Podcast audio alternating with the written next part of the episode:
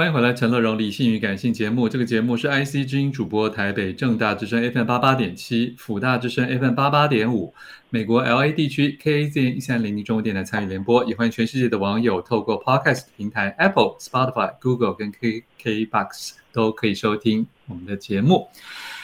接下来是要介绍一个新的出版品牌感电文化所带来的新书，叫做《通膨求生》，副标题是在通膨乱世中配置你的现金、股票、房地产。欢迎我们的主编钟韩静，韩静你好，乐融哥好，各位听众朋友大家好。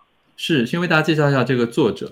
这个作者他的名字叫做呃吴建勇。那吴建勇这个人，他是韩国人嘛？那他是被誉为韩国最懂。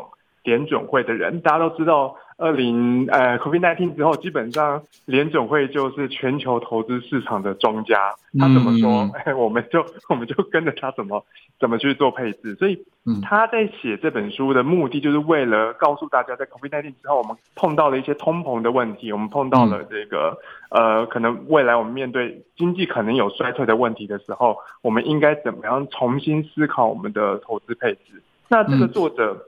嗯他在韩国，因为韩国其实也有像台湾呃那些 YouTube 频道啊那种付费课程嘛。他在那样子的付费课程里面是长期担任特别来宾，他是在一个呃与经济之人同行的节目长期担任特别来宾。那非常呃那个那个那一个节目上是有两百多万的订阅用户的，所以大家都每次都会很期待说、嗯、啊联总会现在放了什么消息，那我作为投资人我应该怎么样？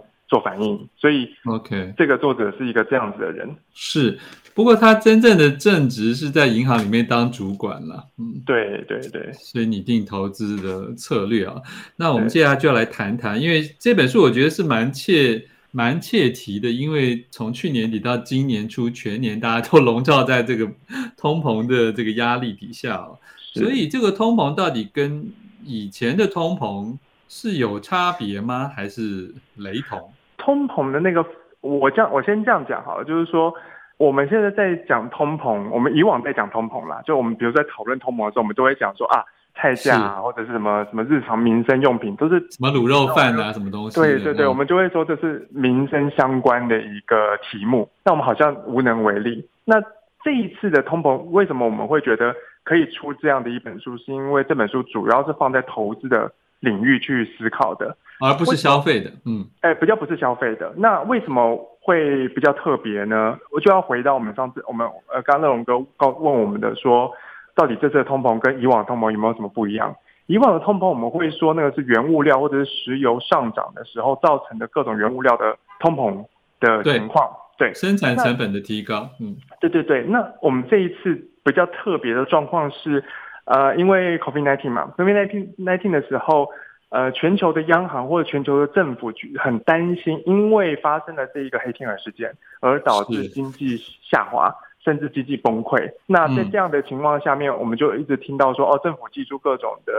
呃，振兴政策除了从货币政策不停的大放水，不停的降低利率，甚至在这个财政政策，还有这些呃各种的呃纾困政策也好，让大家不停的有机会消费。嗯，对，它不停的在现金不停的进入到市场的时候，进入到我们每个人身上的时候，我们都会在想说，那对啊，我们那现在有这些钱了，那这钱可以拿来做什么？那这些钱其实也是造成。我们这一次我们通膨的一个一个呃主因，嗯，对，元凶。那在这样的一个情况下面，我们我们知道说，呃，很多人拿到钱钱嘛，尤其美国，他们是直接拿现金的嘛。他直接拿现金来干嘛呢？他们也没有真的需要，也没有真的去完全去刺激消费哦。他们可能都会拿去买股票。所以在二零二零年 COVID 开始的时候，当刚好在三月的时候，二零二零年三月的时候碰到一次所谓的三月股灾嘛。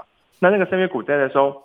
一开始很很很痛苦，觉得说怎么办？这经济要下滑了。可是当现金都进来以后，政府大放水之后，大家发现，哎，我手上有钱嘞。那时候有钱，我又没有买东西，我买我干嘛呢？我来去买股票了好了，股票现在好便宜哦。嗯、我来去投资好了，投资好便宜哦。所以就出现很多少年股神嘛，不只是台湾、韩国、美国，就是全全世界的几个主要的国家，它其实在呃投资市场上面都有一个很显著的成长。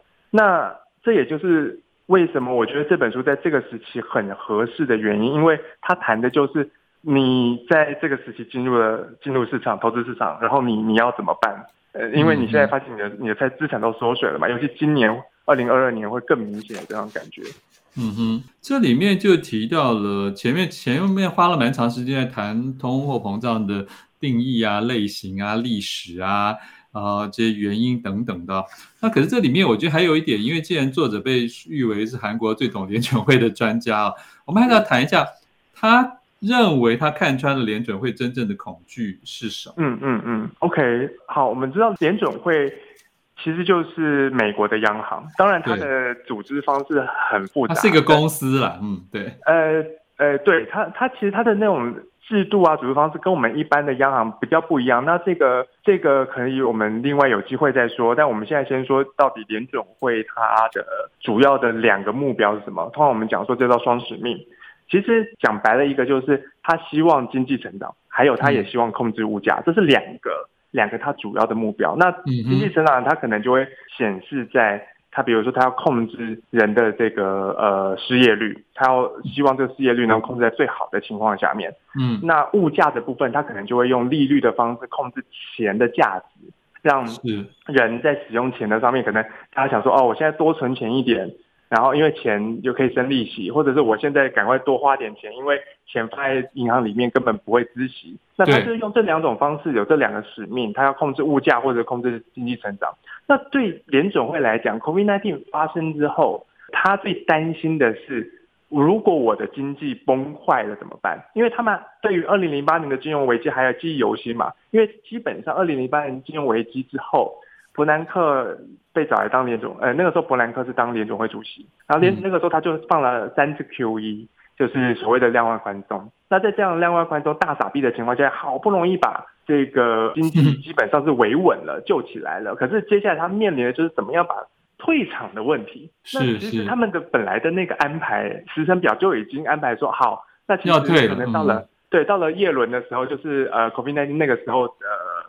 呃，当应该要退，可是却不能退。嗯，对对，当时的那个联总会主席，其实他们已经有一套的退场机制了。那可是碰到 COVID-19，那碰到 COVID-19，他们就回想到，天哪，那要是我们全球的市场、全球的经济又像零八年一样碰到一个超级大的危机怎么办？所以他们就持续、嗯、呃跟踪。对，那所以他们一开始其实最担心、最害怕的就是经济成长的问题。他们一开始倒还没有担心物价的问题，他们因为他们觉得，如果我们经济成长了，大家都赚到钱了，其实物价就算上涨了，我们也 cover 得过去，大家可以承受。嗯，对对对对对。那那可是没有想到，我们到了比如今年的年初，呃，其实去年开始通货膨胀的这个议题就一直有人在谈，但是在那个时候，联总会的态度还是不行，我要把经济成长拉起来，然后让这个让那物价这件事情，那我们就先。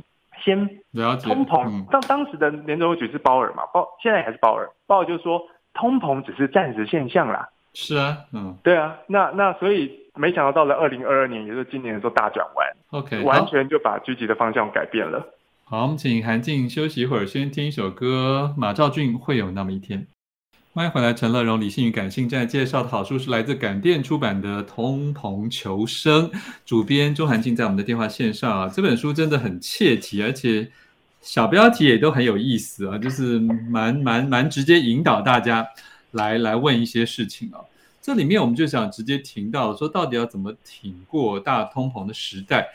有很多人还是会想到。存股这件事情啊，可是第十章就问到说，大到不会倒的大型成长股真的存在吗？韩静，嗯，是是是，呃，其实我们呃，刚才那种哥讲到存股跟成长股这这两个事情，其实它的投资逻辑不太一样。我们通常存股一个一个想法是我们要有股息股利嘛，那大型像成长股这种东西是。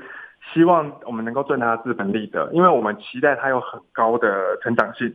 好，嗯、那他这本他这本书，他其实是从一个总体经济的概念去谈整体的市场的。那他想要讲大到不会倒的大型成长股是不是真的存在这件事情？实际上是要提醒大家，在呃二零二零年之后，大家发现，比如说特斯拉，比如说 NVIDIA，比如说一些。很强劲的那种呃大型的呃科技股，其实就是所谓的大型成长股。好像都翻倍，很都很一直成长，一直成长嘛。比如尤其是特斯拉那段时间买特斯拉的人，真的赚非常非常多钱。嗯，那这些呃大型存款会不会在未来没有办法继续持续，或者说这些这些大型存款是不是可以持续？呃，会不会就直接倒闭了？那我们如果用现在的角度来看的话，就现在，呃，是不要讲事后诸葛，就是说我们已经到了现在这个时间点了啊、呃。这个时间点，我们其实已经可以看到特斯拉的股价一直在下跌。当然，跟马斯克自己本身的某些做法有些关系，但其实他要谈的这个这本书，他要谈的一件很重要很重要的观念是，到底大的环境长什么样子？这个是作为投资人必须要很清楚知道的。其实现在在做投资的时候，大家都会说：“天哪，我不知道要看什么指标，因为市场感觉都乱了。”那我们好像只能看总金，看总金的意思就是说，到底整体的环境长什么样子？我要怎么样有机会去避险，或有我要怎么样为了未来布局？因为目前整个的呃投资环境是一个很难做的市场，是对，所以呢。